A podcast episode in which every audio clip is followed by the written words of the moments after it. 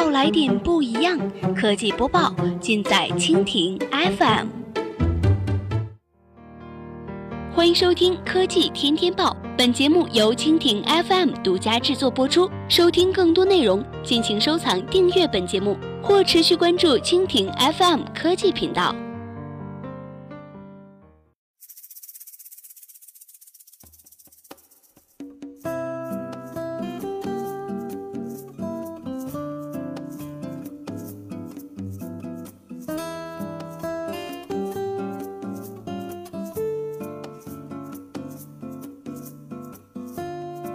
大家好，欢迎收听今天的海外播报。今天呢，我们来关注一下微软 Windows 七安全架构过时，面临巨大风险。作为微软最成功的操作系统之一，一经推出之后呢，便受到了用户的青睐，以至于后续的 Windows 8和 Windows 10在推广方面阻力重重。即使微软祭出免费升级大招，也难以改变这一状况。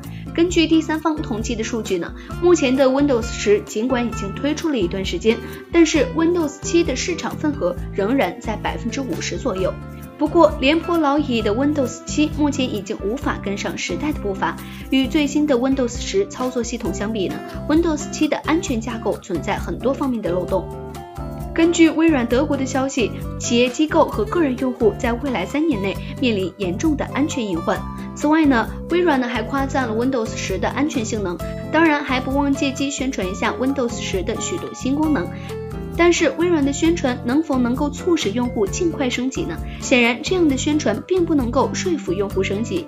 当年微软在过渡到 Windows 7的过程当中也是大费周章，但是即便是现在呢，Windows 7依旧被很多的用户使用。显然很多的用户对于最新或者是最安全之类的说法并不买账，只要能够很好的使用并且稳定就好。